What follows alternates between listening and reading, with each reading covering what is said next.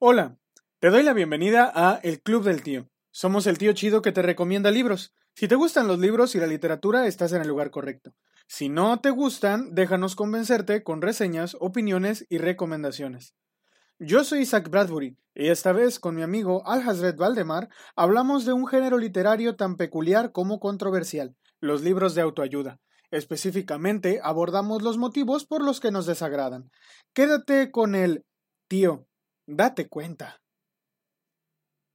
¿Qué estás leyendo? ¿Qué estás leyendo, mi queridísimo Isaac?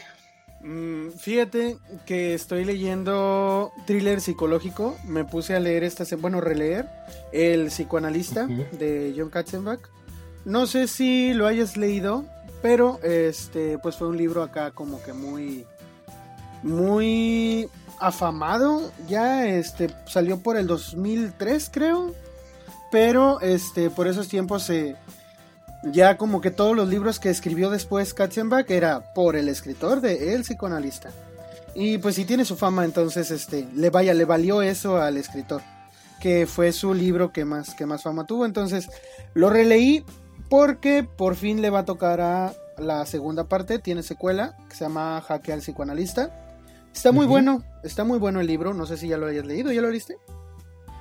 No, la verdad es que a mí Castenback no es como de, mis, de mis autores favoritos. Realmente no he leído gran cosa de él, salvo como unas, ¿qué será? 200 páginas de un libro que se llama El juego final o algo así, no me acuerdo. Ah, creo que es un mal libro para empezar a leerlo. Bueno, sí. me, topé con ese libro en, una, en, alguna de las fil que fui. Ajá. Me lo topé, estaba barato, me costó creo que 80 pesos, una cosa así. Y dije, ah, pues, y había escuchado justamente mucho de él por el psicoanalista y dije, me lo voy a comprar. Pues sí, yo creo que con esas 200 páginas que leí entendí de qué iba el libro, cuál era el final y dije... Sí, es, es que... Si así es, si así es este, ese tipo, no, no. El problema, de, el problema del thriller es que se vuelve muy, muy predecible. Entonces, eh, cuando encuentras una novela en la que no sabes cómo va a terminar, este, pues sí, te, te cacha, te, te atrapa, ¿no? En ese rato. Este, el psicoanalista sí es como de esos eh, tiene dos, bueno, tiene tres partes, pero la última, pues yo no la cuento porque en realidad lo puedes dividir este, en dos. Es un tipo que recibe una amenaza de muerte y este, tiene 15 días para resolver el enigma de quién lo está amenazando. Él no sabe quién lo está amenazando, pero ya se quedó sin días. De pronto, allí cuando ya se quedó sin días, es la mitad del libro y después de allí lo que sucede en realidad no te lo esperas, entonces este por eso se ganó como que la fama de este, ah, el psicoanalista, este hombre escribió. Pero los demás libros sí son este muchas veces muy predecibles. Yo me leí unos seis de él. Empecé con el psicoanalista. Curiosamente, el psicoanalista es uno del o es el libro que hace unos años me hizo retomar la lectura así como que con con un buen auge. Eh, porque fue el primer libro que me compré una vez que empecé a trabajar. Entonces, este, como empecé a trabajar y un día estaba pasando por, por Sanborns, este, y viendo ahí chucherías y todo lo que venden en Sanborns, este, que en realidad no sé a qué se dedica Sanborns, pero tiene, tiene de todo. Este, en el, en el espacio de la librería yo dije, oye, qué chido, ya tengo para comprarme un libro qué libro me compraré. Y este, como que me hizo ojitos, no sé qué me llevó a verlo. Lo busqué en Google, vi puras buenas recomendaciones y lo compré y tenía cuatro años, tiene cuatro años de eso. Este, ya te había comentado que tiene poco que yo, que yo leo. Eh, pero me enganchó y de allí ya, ya no he dejado de leer. Este, y pues lo estoy releyendo ahorita para, para leer la secuela. Dicen, dicen, no sé, que la secuela quizá pudiera haber sido innecesaria. No me consta, tendría que leerlo. Pero pues el, el psicoanalista en sí, sí te lo recomiendo. Bueno, le voy a dar, le voy a dar una oportunidad a, a La verdad es que, fíjate que yo, yo tengo un problema muy serio. Y creo que también de alguna forma es una es un defecto. Si, si yo leo algo de un autor cualquiera y me decepciona, me decepciona el autor. Ah, Entonces, eh, ya no lo leo. O sea, ya definitivamente no lo leo. Por ejemplo, todo el mundo habla este maravillas de Alberto Chimal y que escribe súper bien eh, terror y así. Y, yo leí el prólogo que, que hizo para los tochotes estos de Mirlo de Lovecraft. Ajá. Y la verdad es que dije, este güey, ¿en serio? bueno, eh, eh, sabrás que, bueno, para Lovecraft yo soy súper, súper especial, no sé si es mi autor favorito. Entonces, este, cualquier cosa que... Algasred y Valdemar nos puede decir algo al respecto. Exacto, uno, uno, uno por, por, por Lovecraft y otro por Poe, ¿no? Ajá. Entonces, este. No, me decepcionó terrible. Y dije, no, este, Y, y mucho me han dicho, no, es que escribe muy bien y bien. Pues lo diré a su madre, güey, porque a mí no me gustó. no, sí, te entiendo, te entiendo. Oye, ¿sabes cuándo decidí yo de leer a Katzenbach? Este, porque había decidido dejarlo. Eh, cuando leí El estudiante se llama. Entonces, eh, El estudiante es un libro súper tedioso, con un final muy predecible, pero, eh, mm, ¿cómo te digo? Él se esfuerza, o sea, se nota que se está esforzando demasiado para, para hacerte creer que no vas a saber cómo termina, pero ya sabes cómo termina. Entonces me pareció insultante que creyera que me puede hacer tonto después de haber leído. Digo, tiene muchos más libros, en realidad no sé cuántos libros tiene, pero yo digo que tiene más de 10. Y ya es decir que alguien tenga más de 10 libros publicados. Este, pero pues si después de leer 4 o 5 lees uno y te quiere hacer tonto, o sea, ya como que dices, bueno, mira, ya, ya llevaba 5, ya le hubieras parado ahí. Entonces, yo creo... Yo, yo creo que eso es, un, problema también con muchos autores. Quieren ser muy prolíficos por, por vender, o sea, por, tener lana. Claro. Pero pues evidentemente caen en eso, en, ser cíclicos, en empezar a, hacer historias que no tienen ni pies ni cabeza, que se ven forzados, que los personajes se ven ahí eh, puestos casi casi con a madrazos. Entonces, pues no, o sea, eso, eso lo, único que, lo único que va a hacer es acabar con tu público, acabar con, la gente que le gusta lo que, lo que escribes, porque no necesariamente tienes que ser una persona que escriba muchísimo, o sea, no tienes que ser Asimov, ¿no? Con todo lo que los cuentos que escribió y las novelas que hizo, claro. incluso algunos ensayos sobre, sobre ciencia y divulgación, no tienes que ser, no sé, este, eh, Julio Verne, o sea, puedes escribir poco, pero, pero conciso. Hay, hay, muchos autores que tienen pocos libros y que se han consagrado como grandes autores, como Clay Barker, por ejemplo. Barker tiene, a lo mucho tiene como unos 12, 13 libros publicados entre, bueno, pues ya muchas otras cosas, ¿no? Como cómics o... ¿Sabes qué autor me encanta que tiene muy pocos libros publicados y jamás en la vida va a publicar más? Y no lo has leído, estoy seguro, aunque ya te lo recomendé hace mucho tiempo. Eh, Stig Larsson. No, no, lo has leído. Pero murió, ¿no? Pero murió, pero murió, ¿no? Murió, sí, pero, o sea, el, es, de esos, es esos autores que tú sí quieres leer más de, Y a mí, por ejemplo, que me gusta mucho la, la novela negra, el thriller, la novela policíaca, este, que no son lo mismo, pero que pues están relacionadas. Eh, todo, o sea, todo fan de la novela negra creo que debería de leer eh, la trilogía Millennium. O si no eres fan de la novela negra, de ahí sales fan de la novela negra, sobre todo del tipo de escritura de los eh, escandinavos, porque tienen su, tienen su propio toque. Eh, la novela negra se, como que se estancó en el resto del, del mundo o en el resto de Europa o América y parece que tuvo por ahí su, su segundo aire en, en, aquellos lugares. Y la verdad está muy buena esa. Y ya no vamos a poder, ya no vamos a poder leer más eh, de él mismo, ya no. Porque pues ya se murió. Pero fueron tres libros que esos tres libros es una sola historia y créeme que sí, eh, o sea, se consagró tal cual como un escritor hecho y derecho. El vato escribía antes era periodista, entonces este tiene se nota la la, la, que tiene. Sí, sí, sí, y se nota se nota es que no puedo lo voy a desnucar ahorita, ya está muerto, ya no ya no veo por qué este exhumar un cadáver para hacer eso. Eh, y pues bueno, o sea, sí, sí hay quienes a pesar de ser muy famosos, este pues tampoco te aportan mucho. Eh, como el caso de lo que vamos a hablar ahora, que pues son los, los libros de autoayuda, que en realidad es un tema que eh, pues muchos dicen es que cómo no vas a creer que es un buen escritor fulano o mengano si mira cuánto vende. Y bueno, pues vamos a hablar al respecto. ¿Qué experiencia has tenido tú con los libros de autoayuda y cuál es, a raíz de esa experiencia, tu opinión al respecto? Pues mira, la verdad es que la experiencia que he tenido con ellos ha sido el 100% de las veces mala es algo...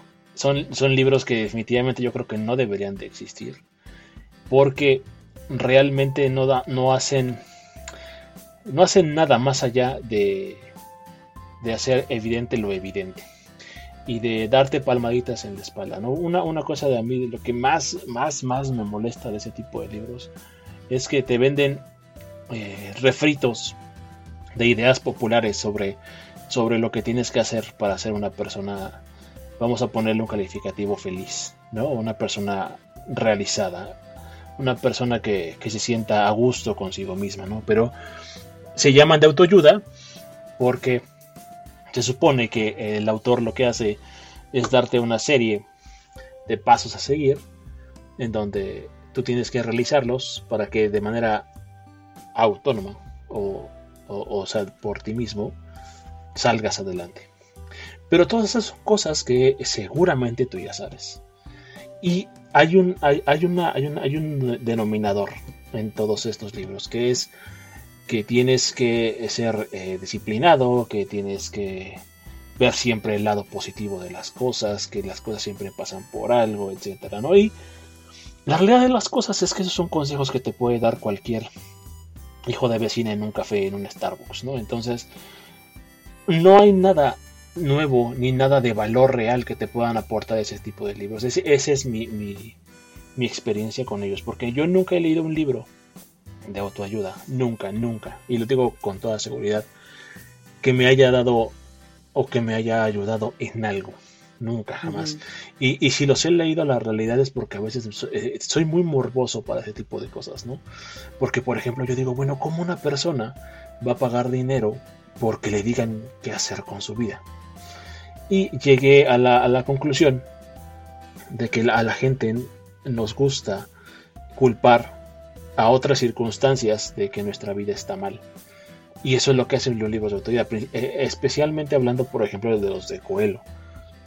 Ese tipo es, es, la peor cosa que le pudo pasar a la humanidad entera. Eh, él, aparte, aparte de, todo esto que acabo de decir, tiene, tiene su, propio sello, ¿no? Que es, es su, su, famoso pide y el universo te lo concederá. No, el universo conspirará a tu favor. Exacto, ¿no? Y es como de, pues tú siéntate y, y espera lo mejor, ¿no? Y va a llegar. Hay, un, hay, una, hay una parte del alquimista que es, esa parte nunca jamás en la vida me la voy a poder quitar de la cabeza porque se me hace lo más estúpido de este mundo. Le dice eh, el alquimista al aprendiz que está un señor vendiendo eh, golosinas en una plaza, ¿no? Y están ellos ahí, ¿no? Y le dice, mira ese hombre, ¿tú crees que ese hombre es feliz? Y el, aprendiz le, dice, no, pues no sé. Está, está vendiendo. Dice, no, ese hombre es un esclavo es un esclavo porque está atado a, esa, a, ese, trabajo que él absorbe, o sea, como haciendo una alegoría al trabajo que todos tenemos todos los días, que es una rutina, etcétera, etcétera, ¿no?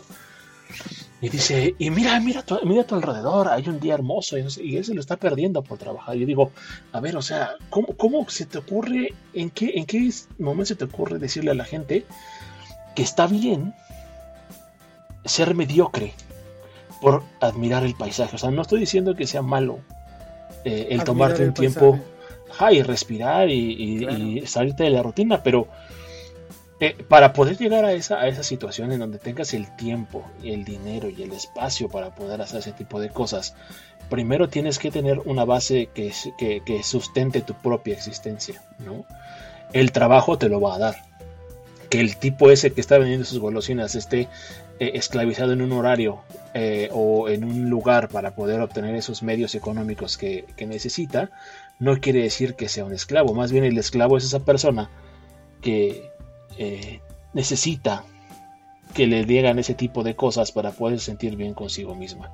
Porque ni siquiera es libre de sentir lo que quiere sentir o de, o de pensar lo que quiere pensar. O sea, e, e, el, e, el tipo este, como él lo está poniendo a un personaje ahí, sin sentimientos, sin necesidades, simplemente le está diciendo que es una persona que está vendiendo y que el hacer ese, eso pues lo hace un esclavo, ¿no? Pero porque una persona sí tiene que, tiene que ser un esclavo de algo que le está dejando una remuneración y que probablemente él en tres años va a dejar de vender sus golosinas y a lo mejor va a poner un establecimiento, va a contratar gente y él va a tener más tiempo para irse a contemplar el, atardecer. Exactamente, y es que mi problema también con los, con los libros de autoayuda es que te hablan de alguien que no eres tú. Eh, es decir, eh, te quieren hacer eh, pensar que puedes ser alguien que no eres en ese momento, eh, pero que ya al momento de haberlo leído, ya lo eres. Eh, es decir, se basa como que pone, pone una experiencia que tú no has vivido, la pone como si, si fueras tú. A eso me refiero viene y te dice, es que tú puedes ser este, feliz, tú puedes ser rico, tú tienes que, por ejemplo, al, decir esto de que, de que no es, este, de que uno no debería de ser esclavo, obviamente está haciendo una, una alegoría a lo, que, a lo que uno vive todo el tiempo, que uno tiene que despertarse temprano para ir a trabajar y bla, bla, bla, de lunes a viernes, si bien nos va, y este, y pues solo tienes los fines de semana. Y o sea, esa es la verdad para la mayoría. Son muy pocas personas las que tienen el poder adquisitivo de darse semanas libres y no preocuparse por su sueldo. Y allí es el problema de lo que hacen estos libros. Te hacen pensar que tú, siendo de toda esa mayoría que no tienes todavía a tu alcance esta capacidad de deslindarte de otras responsabilidades, te hace pensar que sí puedes hacerlo, que sí te puedes deslindar de esas responsabilidades. ¿Por qué? Porque pues hay que, hay que ver, hay que disfrutar, hay que vivir experiencias, porque hay que este... Pero parte de la, o sea, parte de eso te hace como que hacerte irresponsable, o sea, al final de cuentas no te está hablando de, de lo que eres tú en este momento te está hablando de una idealización de lo que quieres ser y no hace más que alimentar esa idea, pero no darte este, herramientas útiles para, para que lo logres. O sea, de hecho, en vez de que en vez de que te dé herramientas para que tú lo hagas, te, te deja en un estado pasivo de acción y, y no resuelves nada absolutamente. Muchas personas piensan que cuando terminan de leer un libro de autoayuda, este, ya, ya son felices. Y no. O, están leyendo el libro y dicen, ah, es que estoy leyendo el libro y, este, estoy en camino de ser feliz. Y no es cierto. Estás leyendo un libro. Un libro como cualquier otro y nada más. Pero no vas a terminar ese libro siendo feliz si no hiciste nada diferente de lo que de lo que ya hacías. Y ahí es donde yo, hay una frase que en donde yo trabajo, este, veo seguido, que decía, no me acuerdo quién le escribió, parecía, parece que fue Newton, no me acuerdo bien cómo es este, quién era el que le había dicho, pero dice que si quieres hacer, tener resultados diferentes, necesitas empezar a hacer las cosas de manera diferente. Entonces estos libros lo que hacen es que pues te, te impulsan a quedarte siempre en, la, en el mismo lugar donde ya estás y no te ayudan a, salir de esa zona de confort en donde, en donde tiene tus circunstancias y te, te ayudan a, a, darte autocompasión. a darte palmaditas en la espalda, como decías. Este, no te preocupes, todo va a estar bien, tú estás bien. Este, es el mundo el que tiene que ayudarte, es este, pues la famosa frase otra vez, el universo tiene que conspirar. Si lo deseas con muchas ganas, este, lo vas a lograr. No, no es cierto. Este, hay muchas cosas que hacer antes de poder lograr una, una meta. Y en mi experiencia personal con los libros de autoayuda, este, me di cuenta de que no te ayudan en realidad a, hacer esto. Yo sí leí algunos libros, este, por ejemplo, me leí El vendedor más grande del mundo, que fue para la, fue para la escuela y em, este maestro me hizo leer otros cuatro libros también. Este, me hizo leer El vendedor más grande del mundo de Ogmandino. Me hizo leer El pez de papel que aprendió a nadar no me acuerdo de quién es. Este me hizo leer los siete pasos para la gente altamente efectiva. Y me hizo leer otros dos libros. Uno, ese sí era muy técnico, era un este. Se llama Harvard Business Review. Tengo entendido que sale una cada cierto tiempo, no sé si cada año, pero es como una enciclopedia, entonces no le entendía nada. Y me hizo leer otro libro del que quizá pudiera hablar más adelante, me gustaría mencionarlo más adelante, pero que ese fue el único. Los otros tres que fueron de autoayuda, o sea, me dejaron igual, me dejaron sin, con un mal sabor de boca porque siento que perdí tiempo a leerlos. Y aparte, pues sí, me llevó la impresión de que no, no me estaban impulsando a hacer nada. Nada en absoluto con, ni con mi vida, ni con la situación que estaba pasando. No los leí porque me sintiera encerrado, desesperado. Los leí por una tarea. Quizá es, pudieran decir, ah, es que por eso no te gustaron, porque los leíste porque era una tarea. No, sí, sí me gusta leer. Y cuando estuve en la preparatoria, que fue cuando los leí, este, leí, leí más o menos algo, algo decente de libros. Este, pero, pero no, esos no. No me sirvieron para nada. Me sirvieron más algunos otros libros sobre aventuras que te enseñaban a, hacer este a ser valiente, por ejemplo, a aceptar retos, libros de, de Julio Verne que te enseñan que pues a lo mejor tienes una idea medio loca, pero pero la puedes hacer. Creo que esos libros me servían más que pues las tonterías estas de autocompasión y y, y sí de, autosatisfacción que te, que te vendían en estos libros. Y es que es algo bien yo creo que hasta cierto punto es algo que, que, la, misma, que la misma naturaleza de las personas, eh, esos autores existen porque la gente necesita de eso. Y yo creo que más bien cuando te haces consciente de que tu vida está a cargo de lo que tú haces y de que, por ejemplo, o sea, yo no voy a entrar aquí en temas sobre creencias y mucho menos porque yo tengo que decir algo, la verdad es que también yo, yo sí creo que existe algo allá afuera, ¿no? Yo sí creo que hay algo eh, eh, a lo que se le pudiera llamar Dios, ¿no? Definitivamente no soy una persona a la que le, a la que le guste o esté en comunión con las ideas de ninguna religión, pero yo sí creo que hay algo allá afuera, ¿no? O sea, yo, yo sí creo que este, este universo es algo digamos, eh, incomprensible todavía para nosotros. Y hay muchas cosas allá afuera que no entendemos. Pero bueno, independientemente de, tus, creencias y de todo, siempre hay la necesidad de las personas de sentirse, de sentirse bien y de, y de delegar sus propias responsabilidades consigo mismos. Y ese es el, el objetivo de estos autores, ¿no? Ellos toman esta idea y les venden a la gente esas palabras que necesitan escuchar, que quieren escuchar para sentirse a gusto con sus propias, y perdón si suena muy despectivo, pero con sus propias ideas mediocres de sí mismos.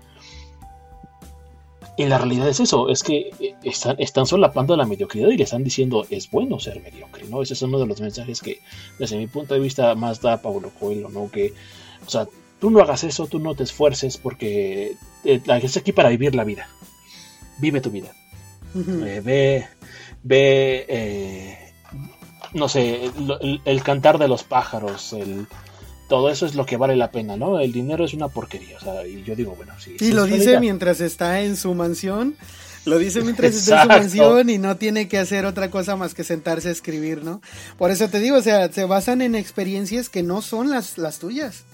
Se basan esos libros en experiencias que no son las tuyas, porque es muy fácil para alguien que está, este, quizá sea, sea su primer libro, supongamos que es alguien que escribe su primer libro. Te aseguro que si alguien escribe su primer libro de autoayuda, este, no es alguien que este, esté batallando en ese momento para conseguir algo de comer.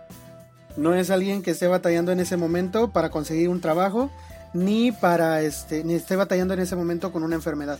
Es alguien que ya está bien acomodado, tiene una vida de clase media alta o alta o más.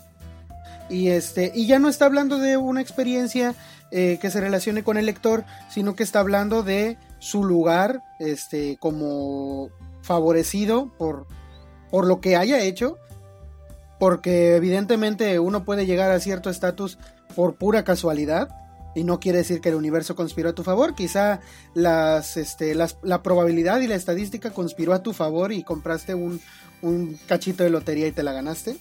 Y este, y quizá eso fue lo que te, pero quizá fuiste alguien que heredó dinero que tus papás se esforzaron por trabajar.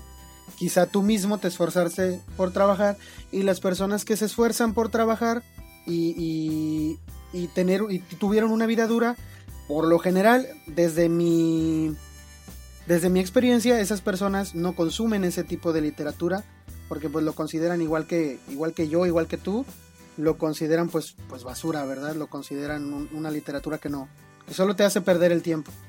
Y otra cosa que hacen esos libros, aparte de que pues no sacian una necesidad que tú tienes, porque como bien dices, surgen de la necesidad que tienen las personas de una de una satisfacción personal, de la autorrealización, quizá la necesidad de consuelo, no sé, pero pero al final te dejan con más este, necesidades de las que ya tenías, porque no sé si te has fijado que empiezas a leer un libro de autoayuda y empiezas a, a ver que supuestamente tu vida tiene más problemas de los que ya de los que tú pensaste que tenía.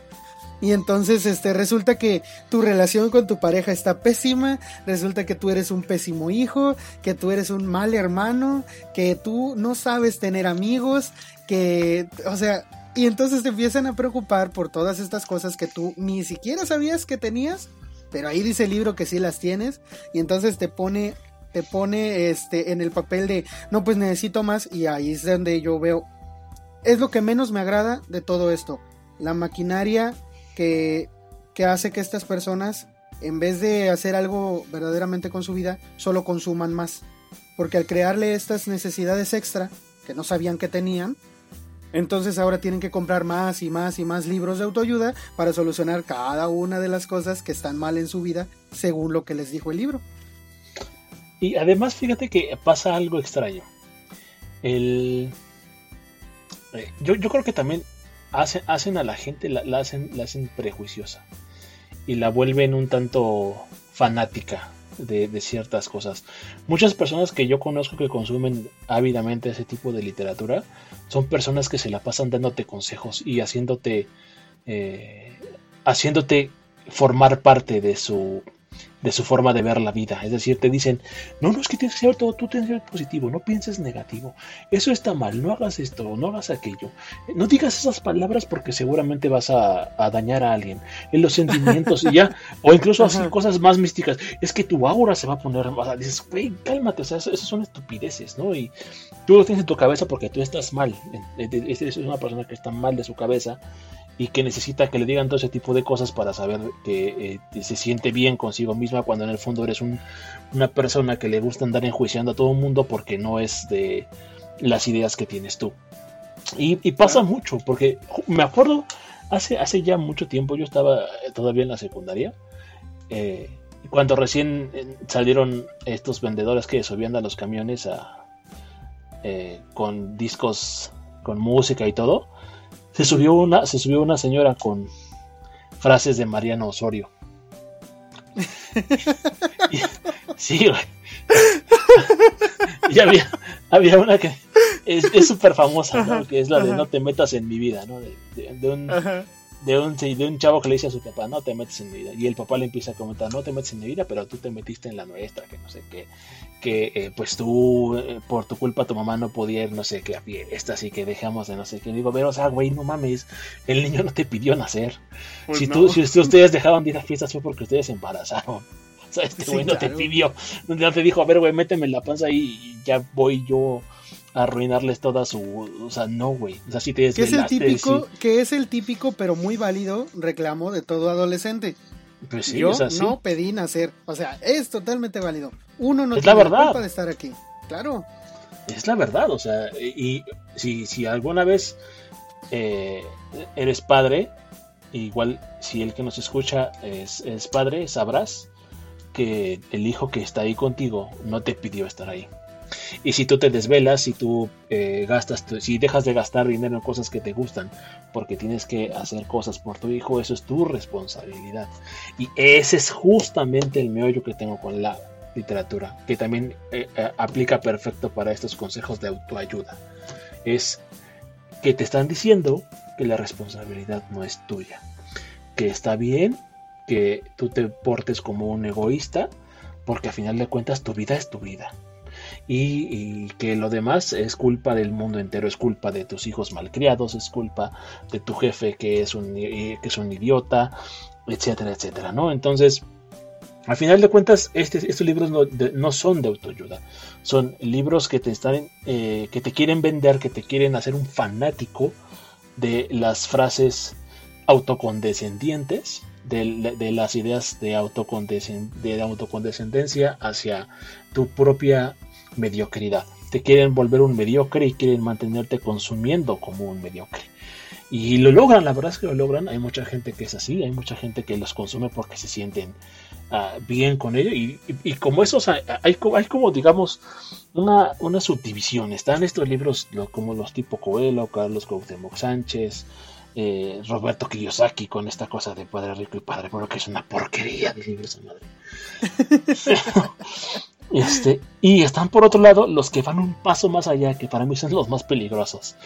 Los que ya hablan de temas de aura, de ángeles, de espíritus de luz y espíritus de oscuridad. Y bueno, una sarta de estupideces que dices, realmente hay muchísima gente allá afuera que lo consume y que lo hace parte de su propia personalidad y de repente se vuelve gente nefasta, o sea, de verdad, eh, ellos podrán creer que son las mejores personas del mundo porque han leído ese tipo de cosas y lo peor de todo es que se supone que el mensaje de estos libros es eh, que tienes que ser una persona buena, ¿no? En general, pero acaba siendo una persona horrible, una persona nefasta porque juzgas a todo el mundo, te la pasas hablando mal de todo el mundo, te la pasas, eh, por ejemplo, no sé, pasa, pasaba mucho con una señora que conocí que igual era así de este tipo de personas y que se la pasaba hablando de es que Juanita no sé qué cuántos novios tiene y esta no sé, o sea, se mete en la vida de todo el mundo.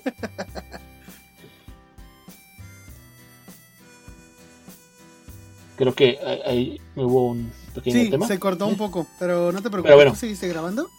Sí, sí, sí, sí. Bueno, entonces te decía, eh, ese, ese, tipo, ese, tipo, de libros, eh, al final de cuentas, no, no ayudan en nada más que eh, al propio autor al que los escribe, ¿no? Que es el que gana la lana.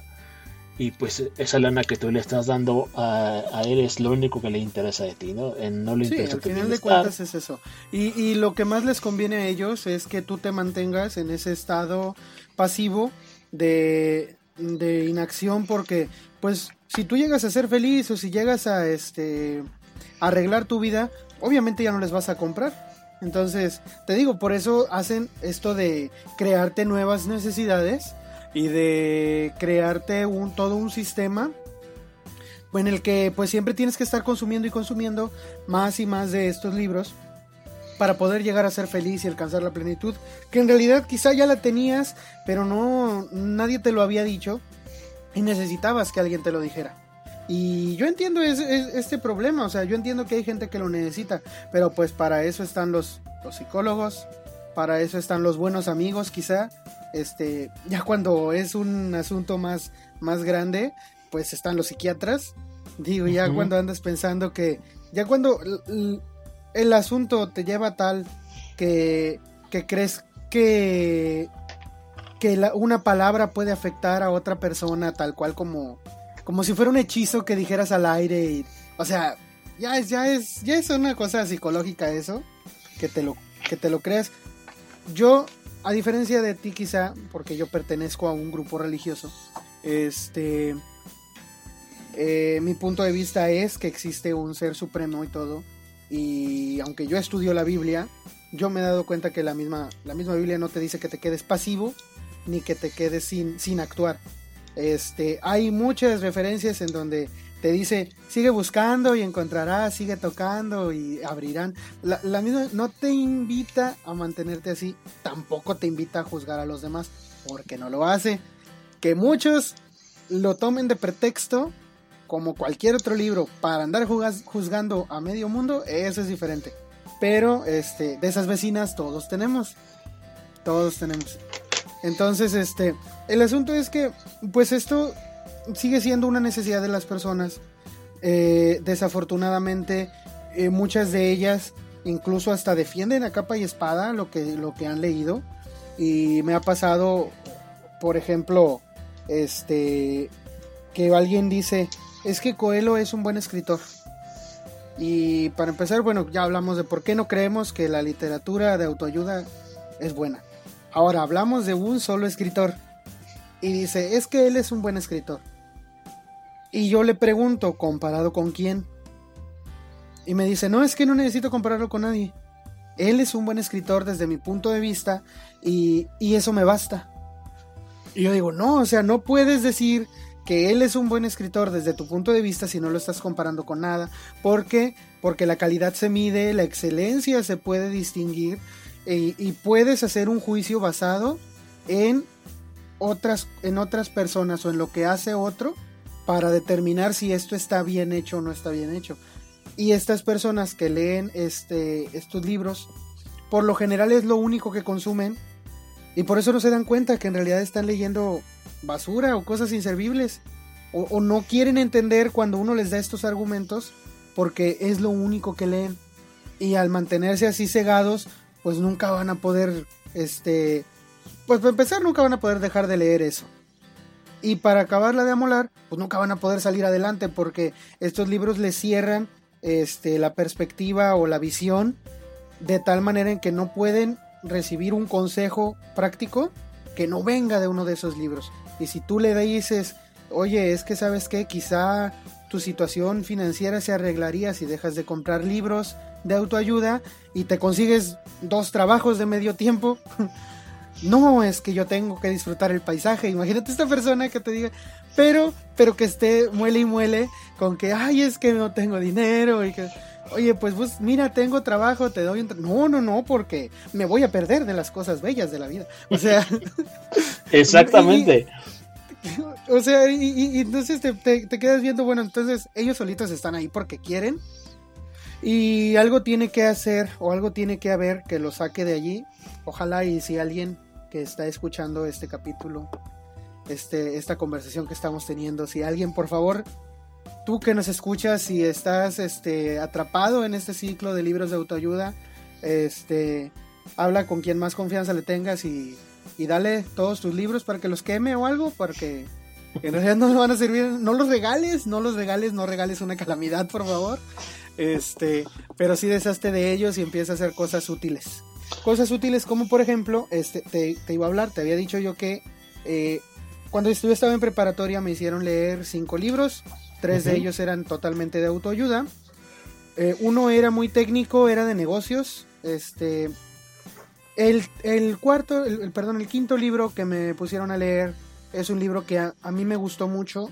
Eh, se llama Una taza de café de una persona que tenía un nombre raro, algo así como de Yerkes, no sé qué. Era su apellido, creo. Este. Entonces, esta persona mm, te describe cómo él eh, fue a buscar al dueño de una cafetería.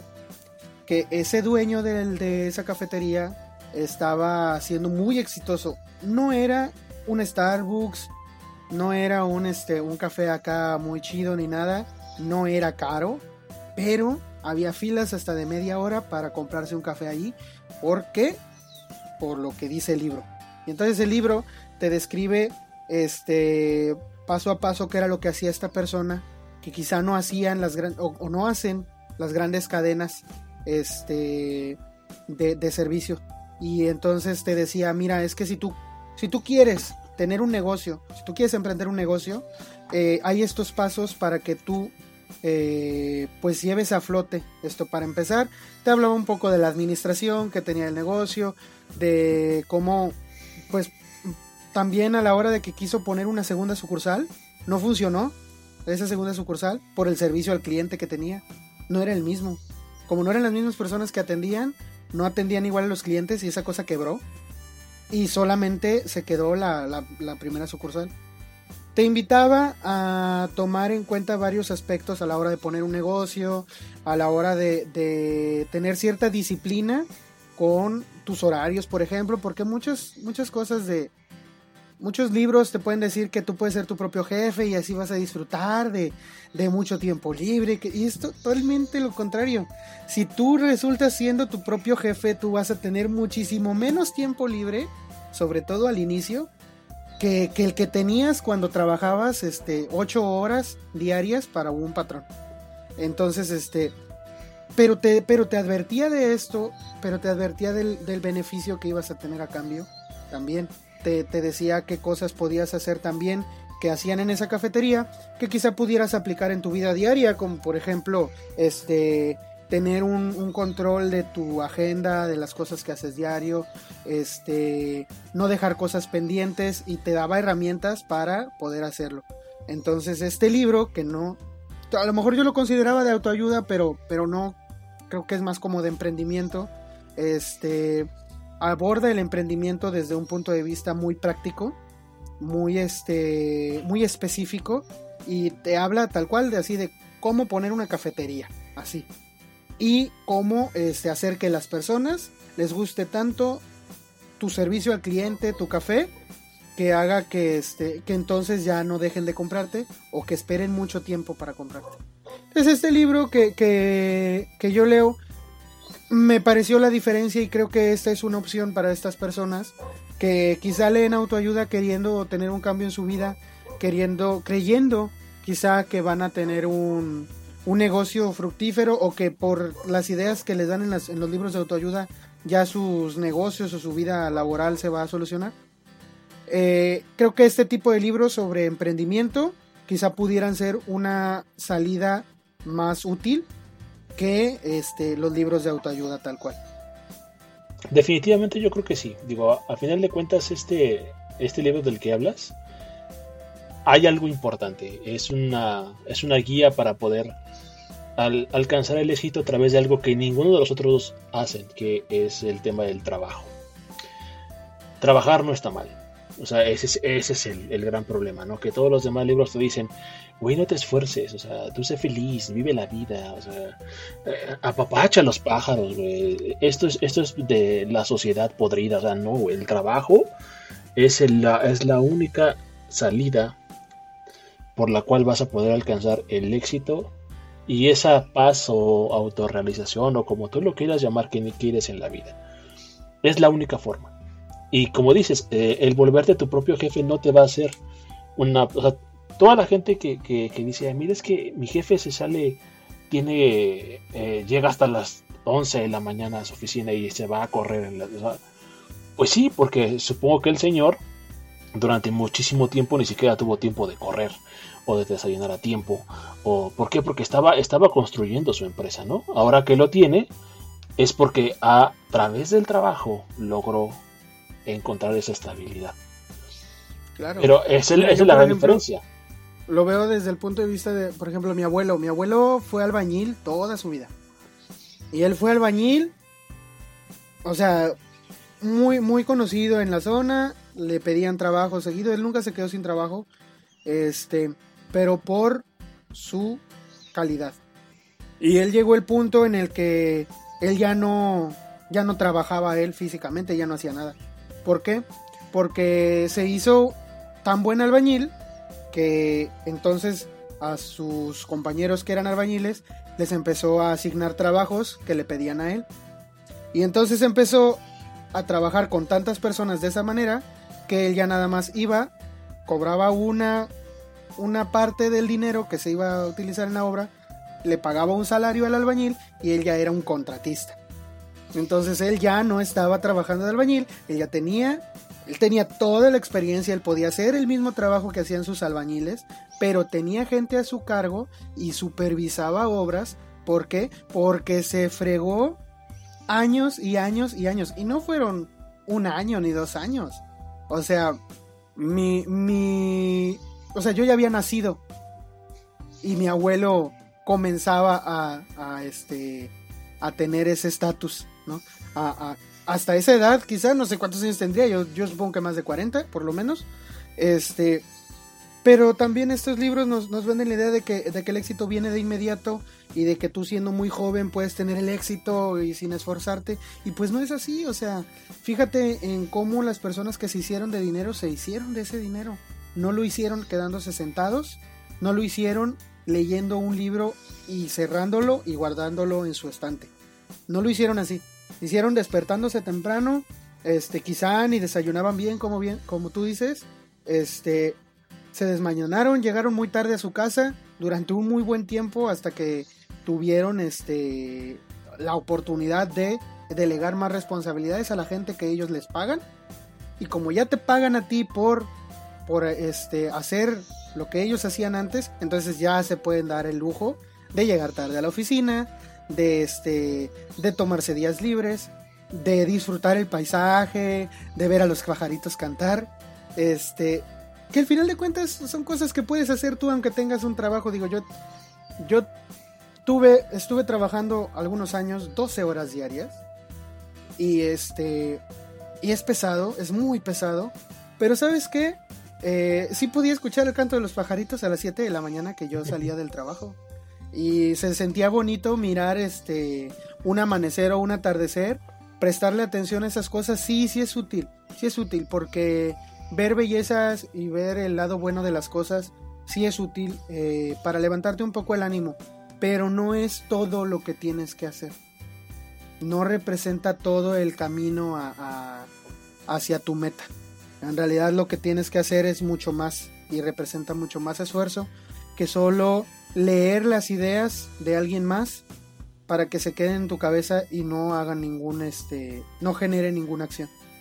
Al final de cuentas eh, es la acción lo que va a hacer que tú seas feliz y no que... Y pues sí, o sea... Y no lo que diga No que te hagas dependiente. Claro. Y, y otra cosa, pues es que...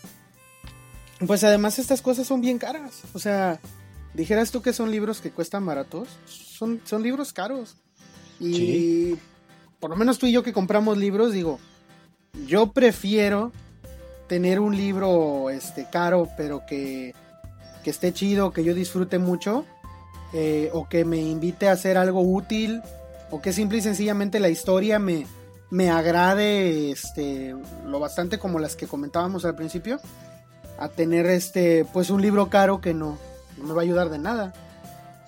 Definitivamente yo creo que eh, aquí, aquí entramos en un terreno un poco escabroso, ¿no? Porque la realidad de las cosas es que si son libros muy caros, son libros que, tienes que desembolsar una, cantidad de dinero y más si son como por partes, como porque también hay como sagas, ¿no? Como esta, la saga de Volar sobre el pantano de, de, Carlos Cuauhtémoc Sánchez, que es esa, y la de Juventud en Éxtasis, no me acuerdo, son como tres libros, pero bueno, son, son bastante caros y es ahí donde yo, donde yo no me explico una cosa, digo, o sea, ¿cómo es posible?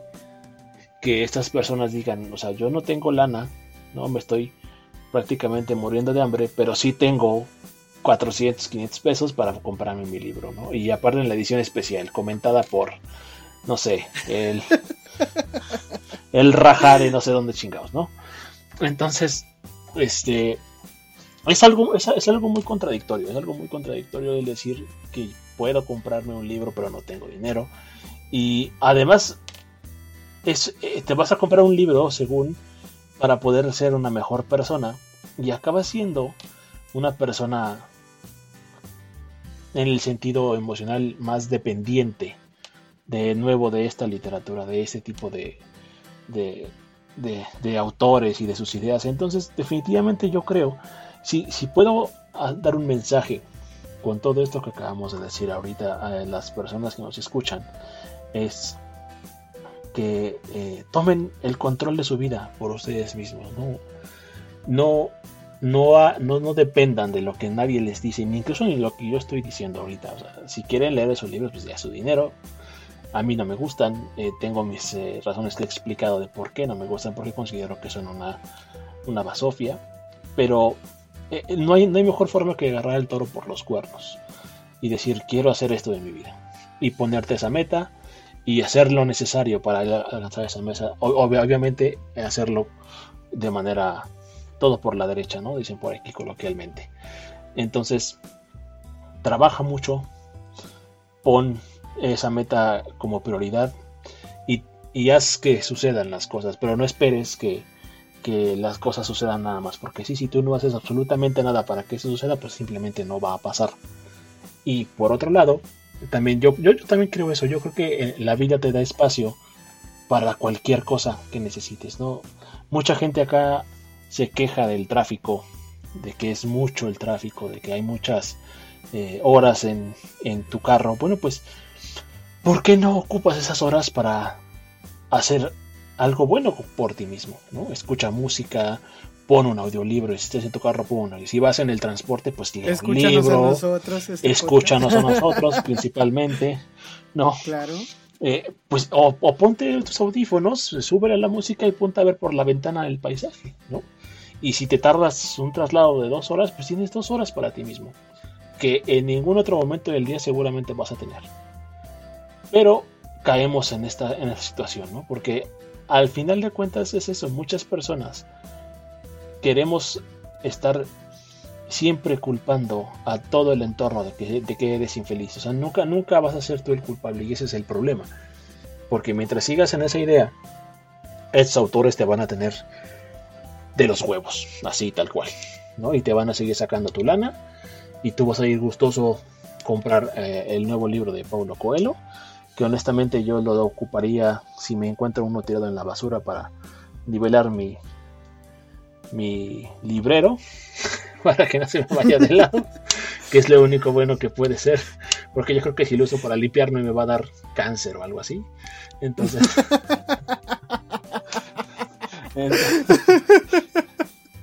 entonces, pues no. Yo creo que de cuña, de cuña funciona muy bien. Sí, de cuña para un librero, una mesa que se tambalee. La verdad sí. Para eso sí Chulo. muy bien. Y le, y le damos Bueno, pues le damos un mejor ¿Ah? y le hacemos una mejor honra a ese árbol que murió por Sí, oye, ese árbol empieza a formar parte otra vez de algo útil, un librero. un librero, exactamente. Se está acompañando a sus amigos también. Eh, pues bueno, ese, ese es este. Pues es nuestra opinión sobre los libros de autoayuda. Igual sabemos que cada quien puede diferir, que cada quien puede tener una opinión diferente. En realidad, este pues tenemos nuestras razones. Si alguien expone las suyas, este, me gustaría, me gustaría saber si en realidad puede alguien poner algo a favor de un libro de autoayuda. Pero estaría mintiendo si dijera que me gustaría escucharlo. sí, también yo, la verdad es que Mentiría, la verdad, si les digo que, que estoy dispuesto a escucharlo. Entonces, este, pero creo que, que esta conversación llegó, llegó a su final.